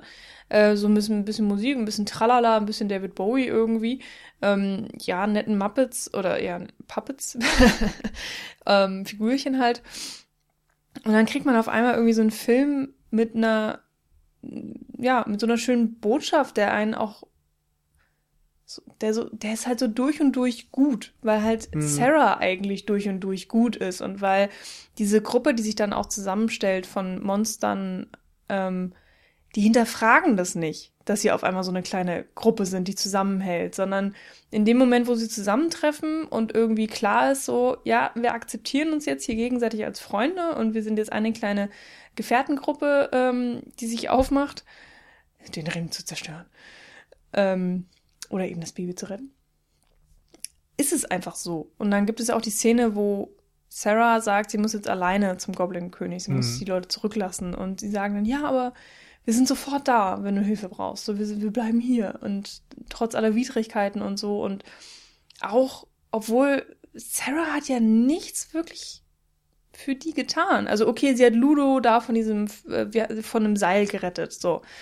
Aber ansonsten hat sie ja nur die Freundschaft der Figuren gefunden, weil sie irgendwie da war, weil sie nett zu hm, ihnen war. Ja, aber den, oder? Wie heißt er? Hoggle hat sie doch auch irgendwie vor dem Gestank bewahrt, weil sie ihn hochgezogen hat an der Klippe. Ja, aber da ist er ihr ja schon dreimal hinterhergelaufen und so. Ja, und aber dann hat sie zumindest noch mal ein bisschen was getan. Ja, das stimmt. Ja. Also sie hat natürlich auch ihre Freundschaft bewiesen. Ja. Aber sie hat vor allen Dingen. Und bei ich vergesse mal seinen Namen, Didymus. Didymus. Mhm. Didymus. Ähm, also hat sie ja zumindest irgendwie so ein ihm geholfen, äh, dieses Brückendilemma ein bisschen anders zu sehen vielleicht. Also er steht ja die ganze Zeit als Brückenwärter bei diesem Stench und ähm, lässt niemanden durch. weil nur mit meiner Anweisung darf man durch. Erlaubnis. Wegen meiner Erlaubnis. Und äh, dann sagt sie mir halt, okay, kriegen wir dann deine Erlaubnis. Und vorher hat er irgendwie nie drüber nachgedacht, dass er ja einfach eine Erlaubnis erteilen kann. Insofern lernt er da irgendwie auch dazu hm. durch sie und, und sieht seine Aufgabe ein bisschen anders und ich glaube, das hilft ihm dann wieder und, und hm. zeigt ihm, dass da irgendwie eine Person ist, die, weiß ich nicht, ihn, ihn und seine Existenz bereichern kann. Hm. So habe ich sie jedenfalls ja, gesehen. Hilfe zur Selbsthilfe. Ja.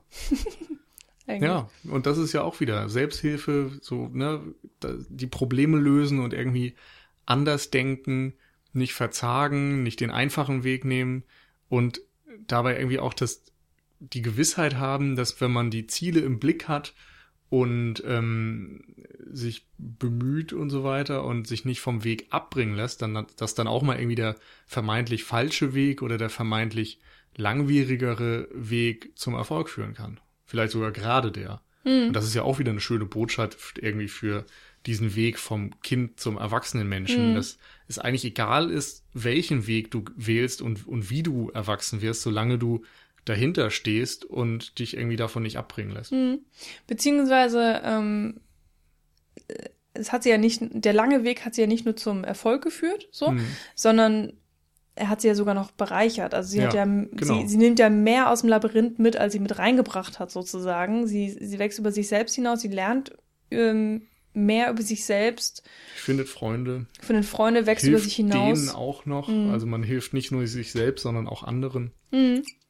Ja, das ist wirklich, ja, da findet aber super viel statt. Mhm. Und das auf so einer ganz subtilen Ebene. Also ich habe nie das Gefühl gehabt, dass es mir jetzt so ins Gesicht geklatscht nee. wird. Und ähm, ich habe sogar eigentlich beim Schauen mehr das Gefühl gehabt, dass da gar nichts drin steckt, sondern dass es einfach nur darum geht, dass sie halt ins Labyrinth geht und einen Bruder holt und das so ein bisschen als vorgeschobener Grund dient, möglichst viele fantastische Wesen und Settings einzubauen. Mhm. Aber je mehr man drüber nachdenkt, desto mehr findet man tatsächlich, was dann doch auf einer sehr einfachen Ebene was auszusagen hat. Mhm. Ja. Weil ich glaube, es gibt auch ein paar Sachen, die einfach nur da sind für Schauwerte oder für den Witz oder Klar. so. Und das dürfen sie natürlich auch. Also mir fallen dann zum Beispiel jetzt gerade die Türklopfer ein. Mhm. Sie findet irgendwann zwei Türen. Äh, der eine hat seinen Türklopfer in den Ohren und hört nichts. Das ist auch so, so eine wunderbar simple Idee, die ich total gefressen mhm. habe sofort.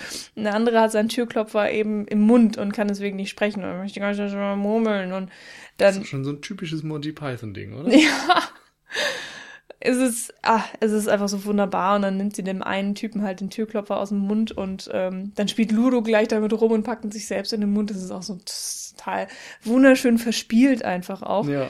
Ähm, und, und dann sagt er ja auch so, ja, klopfe und du kannst durchtreten. Und das macht sie dann und dann geht sie durch die Tür und dann fällt sie, glaube ich, durch diese zu den helfenden Händen. Ich bin mir nicht ganz sicher, ob das da passiert oder hinter der Tür mit dem Rätsel. Weiß ich nicht mehr. Ja, ich glaube, sie fällt dann zum ewigen oder Gestank. Ewigen Gestank, ja, das kann auch sein.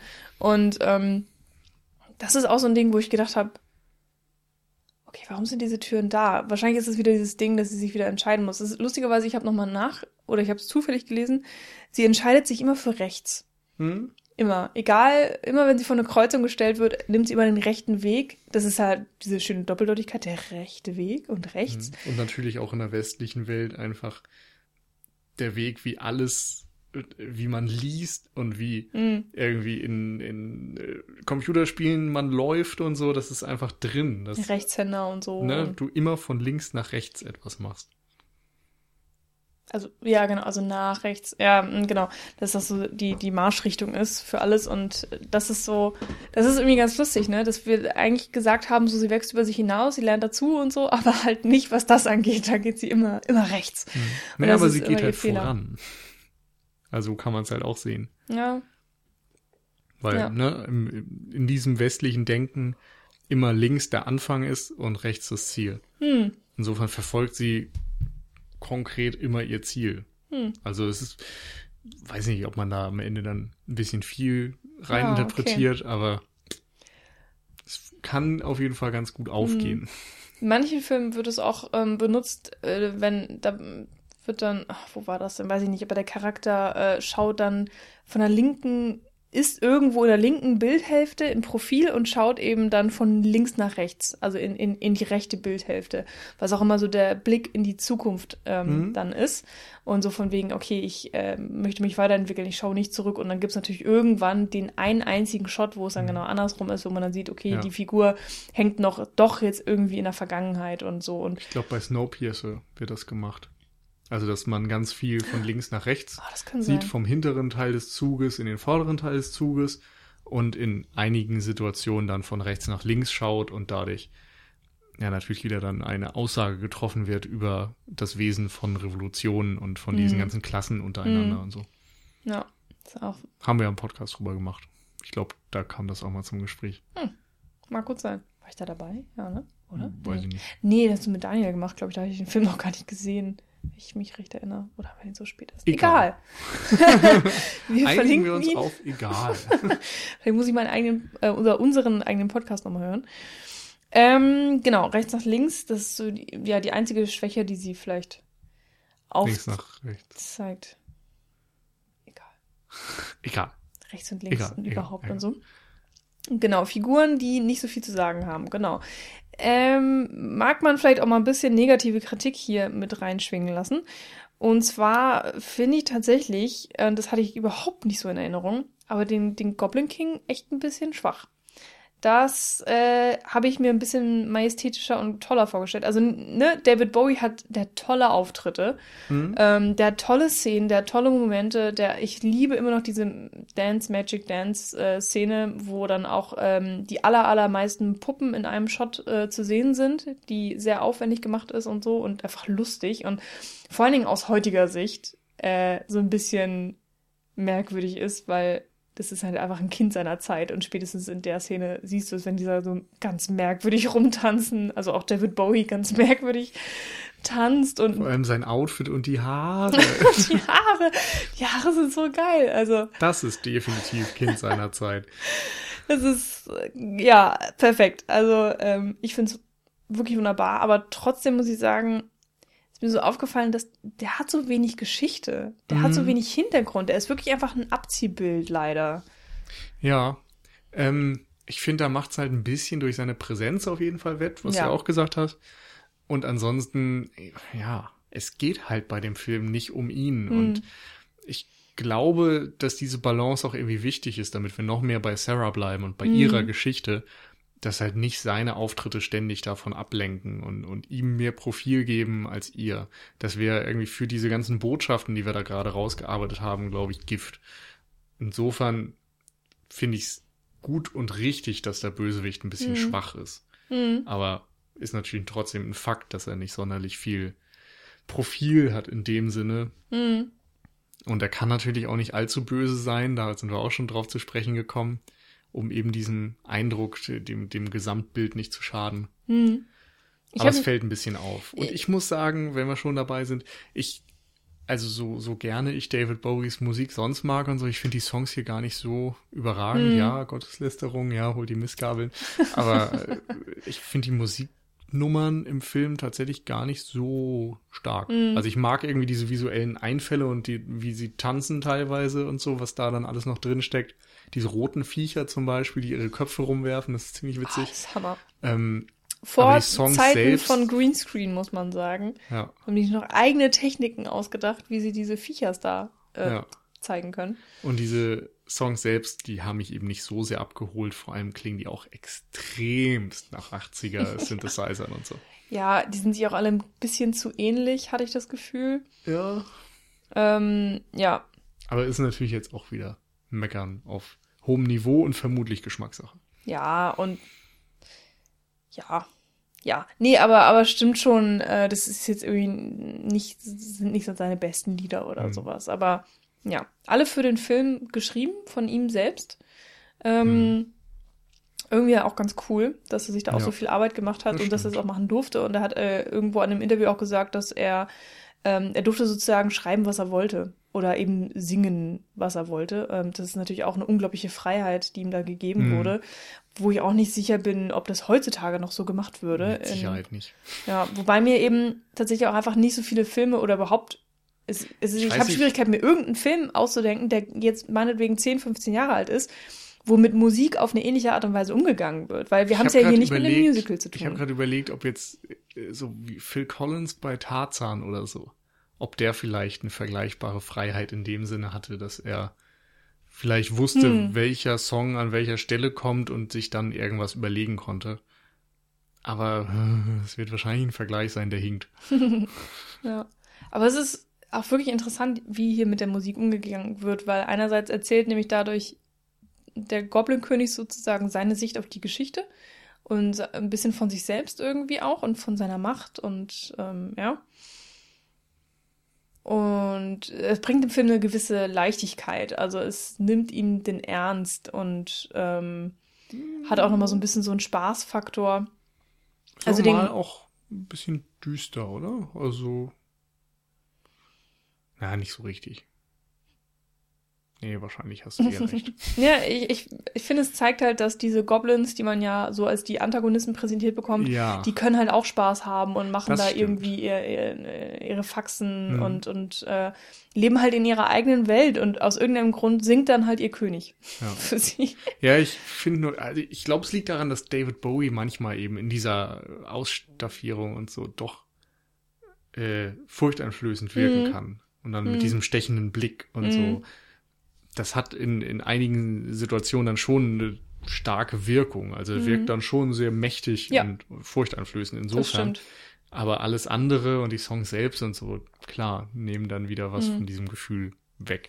Ich habe mich so ein bisschen gefragt, wofür er steht. Äh, ob er eventuell für den Egoismus von Sarah steht oder so, weil genau in dem Moment, in dem sie am egoistischsten handelt, taucht er ja auf, äh, dass Mhm. er vielleicht so ein bisschen die Verkörperung ist oder von ähm, äh, nicht Neid, aber ja, so ein bisschen so Missgunst. ja, genau, Missgunst irgendwie, ähm, ja, alles Selbstzentrierte Ja. sozusagen.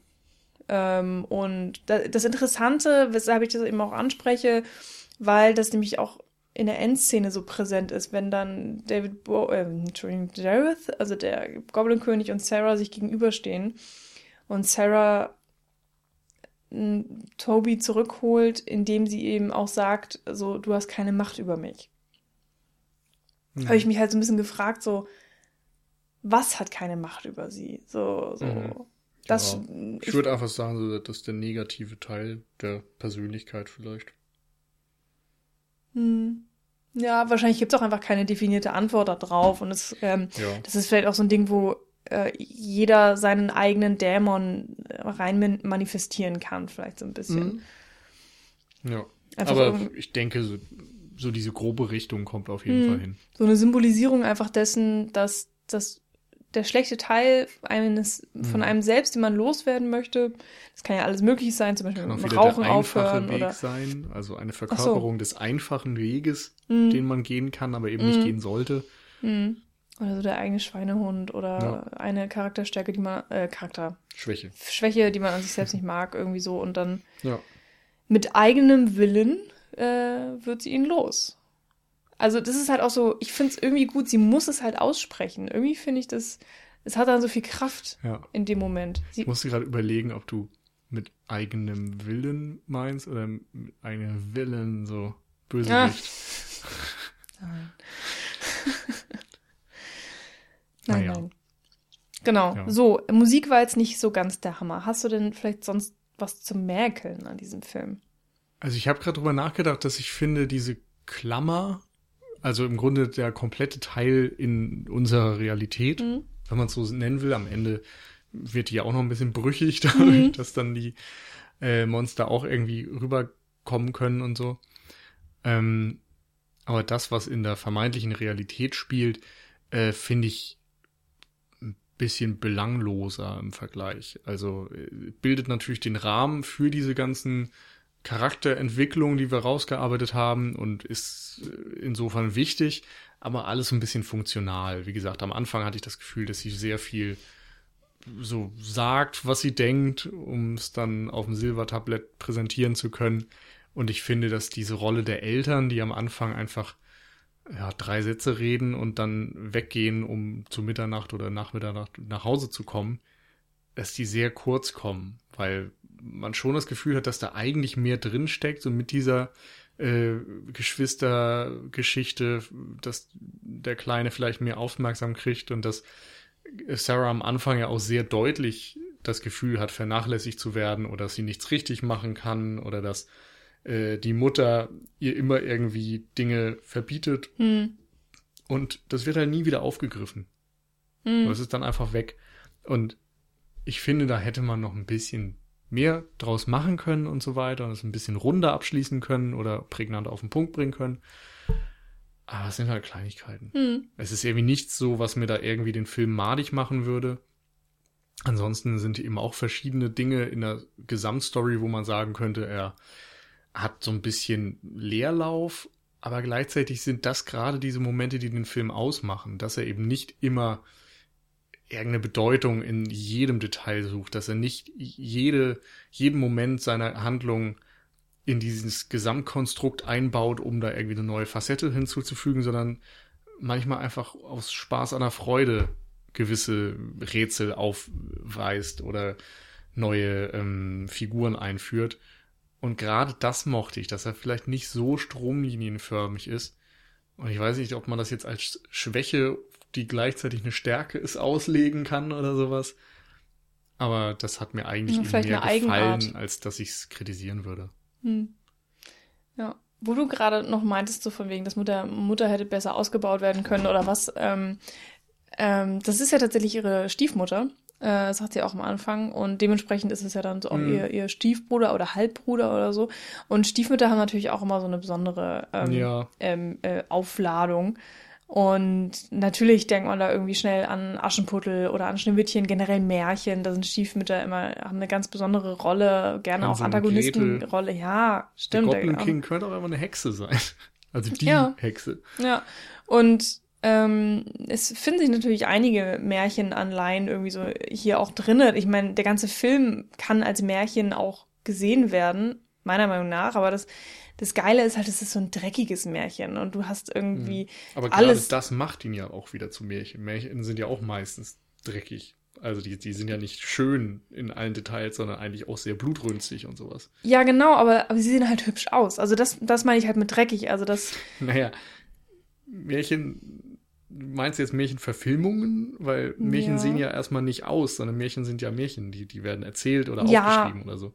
Stimmt, aber auch wenn es aufgeschrieben ist, wird ja die Welt als, weiß ich nicht, schöner verhexter Wald erzählt oder so. Oder du hast irgendwie ein Schloss mit äh, tausend Reichtümern und Mm, tolle ähm, Prinzessinnenkleider und so. Das ist ja auch so ein bisschen das, was in dieser Märchenball-Szene ähm, gezeigt wird. Diese, diese perfekte Welt, die sich ein kleiner Teenager irgendwie wünscht und man möchte die funkelnde Prinzessin sein oder so. Und äh, ist eben alles nur eine Seifenblase oder eben diese, diese Wunschkugel.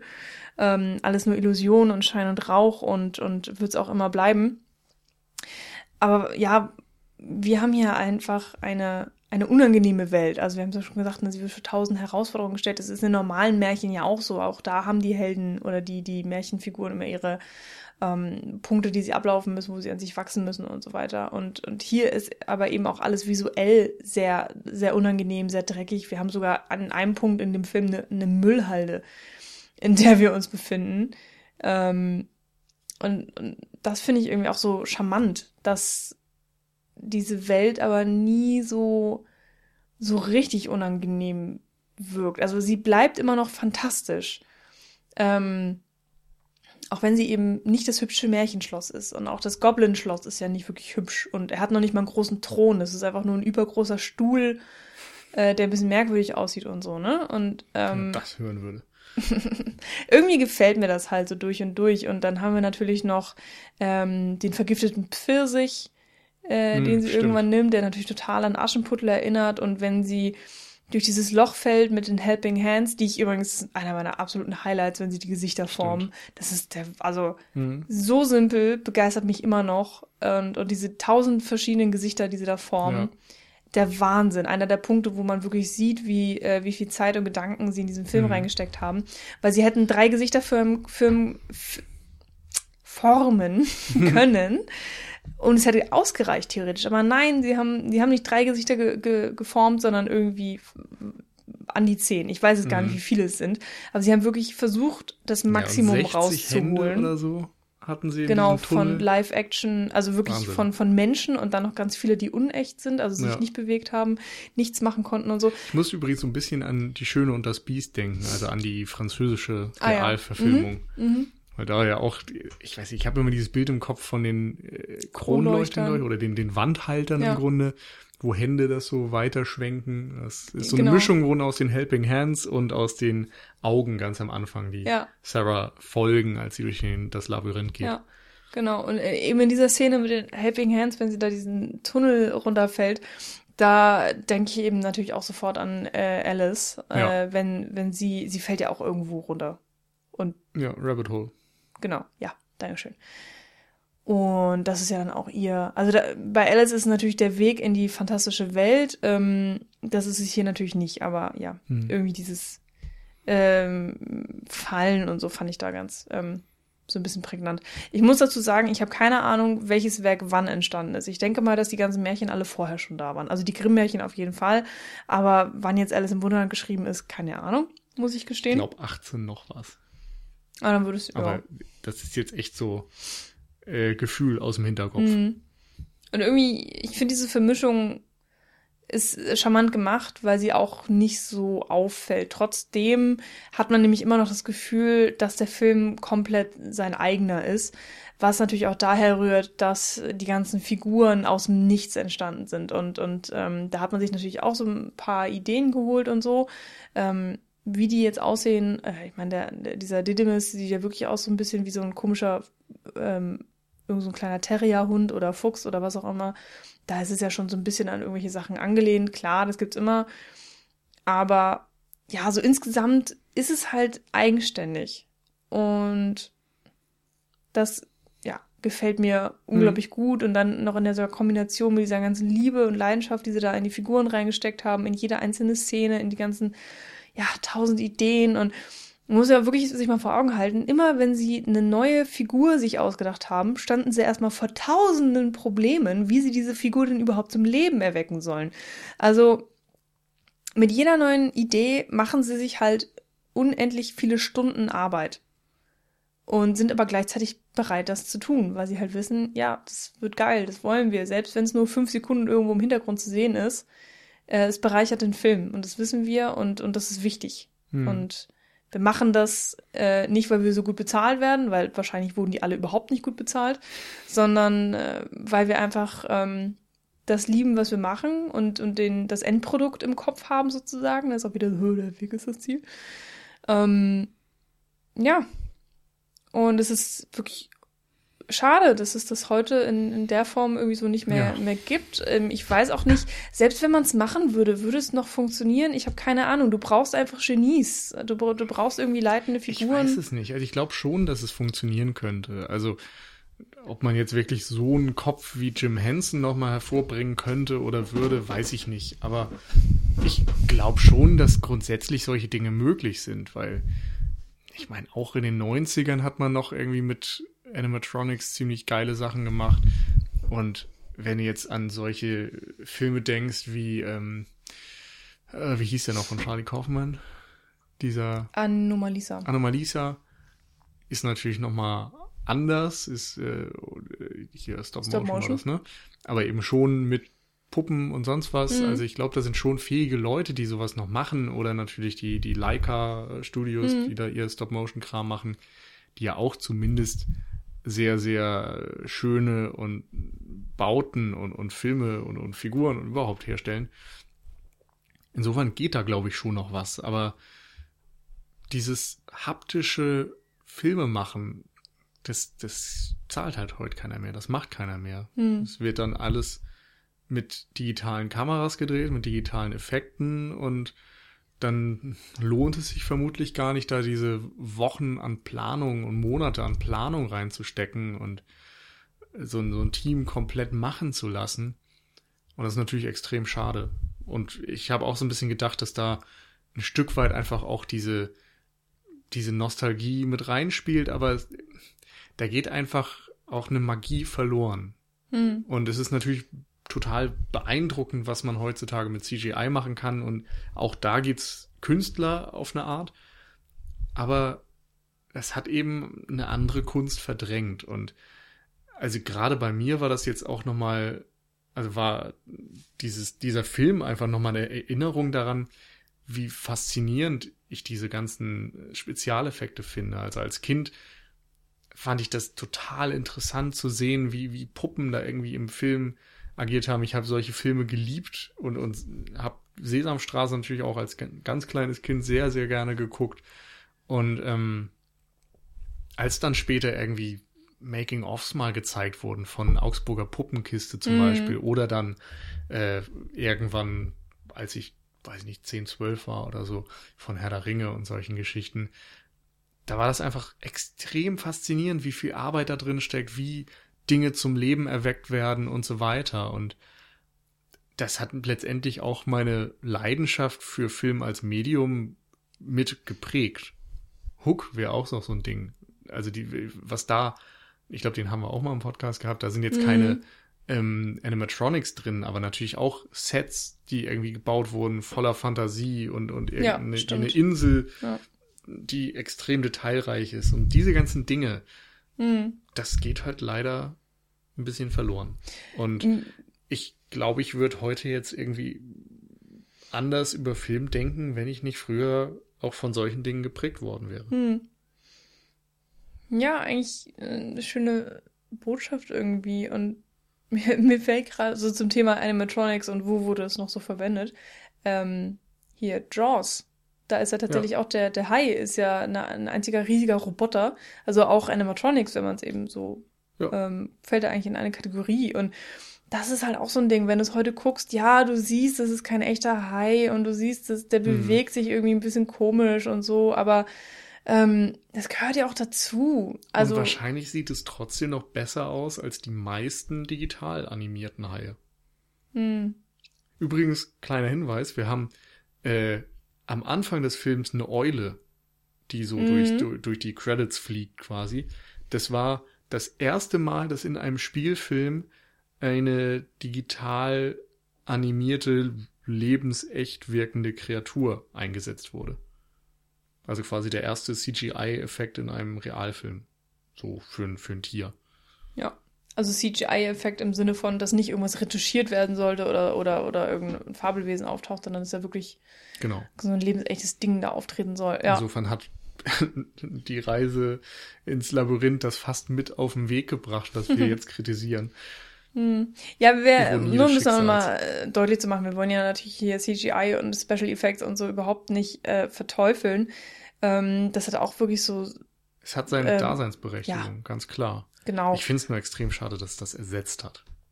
Hm, wirkt auf jeden Fall so. Also, ähm, Ihr dürft uns dann natürlich auch gerne als Besseren belehren. Wahrscheinlich gibt es hammer viele Filme, die heute noch ganz viel mit Puppen Animatronics arbeiten, jenseits von den äh, großen Muppets-Filmen, die man kennt, die ja tatsächlich auch ziemlich erfolgreich waren. Also da. Meine, bei den neuen Star Wars-Filmen ist man jetzt ja, wieder ein ja. Stück weit auf jeden Fall dahin gegangen. Ja. Und ne, man weiß es ja nicht. Vielleicht ist das auch ein Signal an die Branche, das wieder zu machen. Oder dass eben Filme wie The Thing von Carpenter nach wie vor so unfassbar beliebt ja, sind. Stimmt. Und ja, Vielleicht, vielleicht, vielleicht. Man kann es nur hoffen, finde ich. Hm. Weil ich glaube, dass immer noch, und ne, bei Jurassic Park und so haben wir das auch immer wieder angesprochen, dass diese Mischung aus CGI hm. und ähm, praktischen, haptischen Effekten, hm. die macht es eigentlich perfekt. So, da kannst du das Beste aus beiden Welten nehmen, beide Stärken kombinieren und Schwächen ausgleichen und hast dann am Ende wahrscheinlich das überzeugendste ähm, Ergebnis. Ja. Weil im Endeffekt geht es ja auch nicht darum, dass es perfekt aussieht, weil das hier beim Labyrinth tut's das ja definitiv auch nicht. Nee. Äh, und, und auch in der Szene mit diesen Fireys, äh, mit diesen kleinen, äh, ja, was heißt klein, mit diesen roten Feuer-Kobold-Dinger da, die ihre Köpfe rumwerfen, das ist alles irgendwie so nahe am, am, am, am unangenehmen Faktor, weil man halt ja, einfach, man erkennt so, okay, da stand einer und hat den Kopf rumgeworfen oder so. Ähm, und, und du siehst, es ist irgendwie so, man würde heutzutage sagen, ein schlechter Greenscreen, aber damals wurde das tatsächlich mit schwarzem Samt gemacht und dann halt so nachpräpariert. Ähm, man sieht es irgendwie, dass da getrickst wurde. Aber die Animateure, Animatoren, Animateure schaffen es halt einfach perfekt, diese, diese komischen Stoffdinger zum Leben zu erwecken wie halt nichts anderes. Mhm. Und ich finde, das kann halt CGI kaum. Ja. Also deswegen stirbt nämlich auch Stop Motion nicht aus, weil, weil da irgendwie immer noch dieser Unterschied ist. Auch wenn Stop Motion mittlerweile perfekt aussieht und mittlerweile auch äh, da immer mit CGI nachgeholfen wird, dass es irgendwie äh, besser leuchtet oder was auch immer. Ähm, es ist ein Unterschied da. Und teilweise auch dadurch, dass man einfach genau weiß, ähm, da waren Menschen noch handwerklich dran. Also klar, CGI ist auch ein Handwerk. Aber ähm, ja, die haptischen Effekte, das wird sich einfach nicht ändern. Das ist hm. irgendwie was anderes, es fühlt sich ja, anders an, es sieht sich anders. Genau, und ich denke, dass gerade am Set eben auch Dinge entstehen können. Wir haben ja gerade eben schon erzählt, wie viele Animateure da irgendwie an einem einzigen Wesen mhm. dran waren. Und wenn du dann live eben am Set Dinge sprichst oder Gesten machst und so, auf die der Schauspieler reagiert, dann ist da einfach eine gewisse Spontanität drin und mhm. irgendwas Menschliches oder Menschenähnliches, was du in der Post-Production einfach nicht simulieren kannst, denn da macht halt niemand aus dem Stehgreif irgendwas, sondern da wird ein Animationsprozess mhm. eben über Tage animiert. Da, da ist dann insofern nicht diese Spontanität drin und dass so ein, so ein Geistesblitz vielleicht entstehen kann oder eine, Reaktion auf irgendwas, was man da gerade gesehen hat, die instinktiv passiert. Und ich glaube, dass dadurch eben schon mal ein gewisser Funke verloren geht. Ja. Also für mich ist tatsächlich Labyrinth so einer, vielleicht der perfekte Kinder Kindheitsfilm von mir oder so.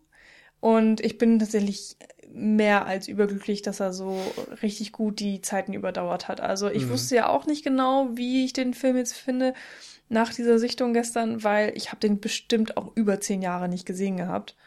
Ähm, hm. Glaube ich jedenfalls. Also es muss wirklich irre lange her sein. Und ich hatte so ein bisschen Schiss. Und ich bin so glücklich, dass, dass ich ihn jetzt immer noch so gut finde, dass ich ihn feiern ja. kann für das, was er ist. Du hast gestern, glaube ich, auch angesprochen, ähm, dass du dieses Gefühl hast und dass, wenn man so einen Film als Kind gesehen hat und dann jahrelang nicht, dann gibt es irgendwie immer nur zwei Extreme. Entweder man guckt es und denkt sich, oh Gott, das hat aber nicht gut gehalten oder mm. weil man jetzt auf einmal Dinge erkennt, die da drin stecken, die man irgendwie nicht mehr annehmen kann oder man verliebt sich irgendwie erneut. Mm.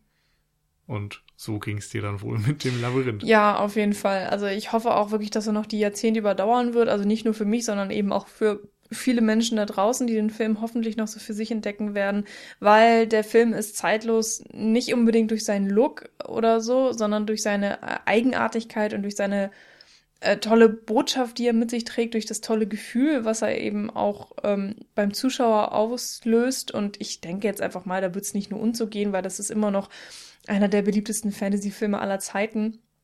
Und ähm, ja, durch diese Liebe zum Handwerk. Also die ist jetzt dadurch eben einfach auf Film gebannt.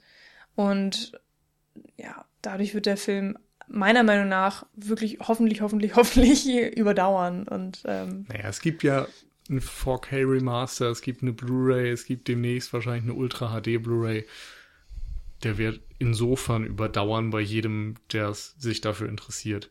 Hm. Ja, die Frage Und, ist halt, wie viele interessieren sich dafür? Naja, genug, dass so eine Kopie angefertigt wird. immerhin, immerhin. Es ist fürs Erste, glaube ich, genug. Ja. So. Da äh, alles weitere können wir nur beeinflussen, indem wir Podcasts wie diesen machen und unsere Leidenschaft dafür irgendwie weitergeben. Ähm, ja, und damit denke ich, können wir das auch beenden. Mir hat es sehr viel Spaß gemacht, nochmal über die Reise ins Labyrinth zu sprechen. Äh, und in der nächsten, in, in der übernächsten Woche geht's dann mit einer Folge weiter, die wir jetzt noch nicht kennen. Nee. Man darf gespannt sein. Bestimmt. So. Wir sind auch ganz so gespannt. Vielleicht kommt ja wieder so eine Perle zum Vorschein. Das hat, war jetzt natürlich auch nicht, nicht geplant. Ganz spontan entstanden und ähm, ja. Muss ich wohl wieder schön. spontan Blu-Rays kaufen. Oh. So ein Pech. also dann bis zum nächsten Mal. Ciao.